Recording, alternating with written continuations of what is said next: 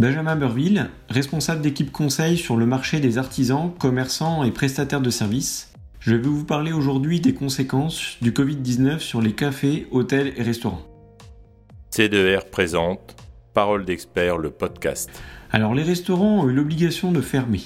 Ils impliquent des regroupements de population et ne présentent pas un caractère essentiel à la vie de la nation. De plus, ils ont été jugés incompatibles avec la lutte contre la propagation du virus.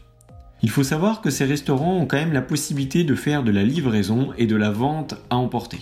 En ce qui concerne les cafés, eux, ils peuvent continuer à recevoir du public seulement sous certaines conditions.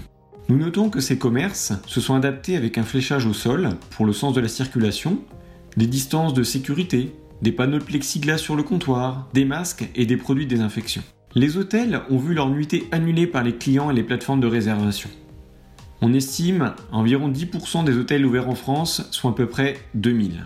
Une ordonnance a été créée pour les hôteliers afin de proposer un avoir au lieu du remboursement en cas d'annulation du voyage et du séjour. Les études font état de chute drastique de taux d'occupation en Europe et notamment en France, avec une baisse de 75%. Certains hébergements sont réservés au personnel soignant. Les hôteliers qui ont une clientèle d'affaires sont moins pessimistes pour une sortie de crise que ceux qui ont une clientèle majoritairement touristique. Pour l'ensemble de ces trois secteurs d'activité, le personnel a été mis de façon massive au chômage partiel et le niveau de trésorerie reste tendu et très incertain dans la période à venir. Le président de la République Emmanuel Macron a annoncé le prolongement du confinement jusqu'à la date du 11 mai, mais les cafés, les restaurants et les hôtels resteront fermés pour le moment. Des dispositifs d'aide ont été mis en place et il va probablement y en avoir de nouveaux.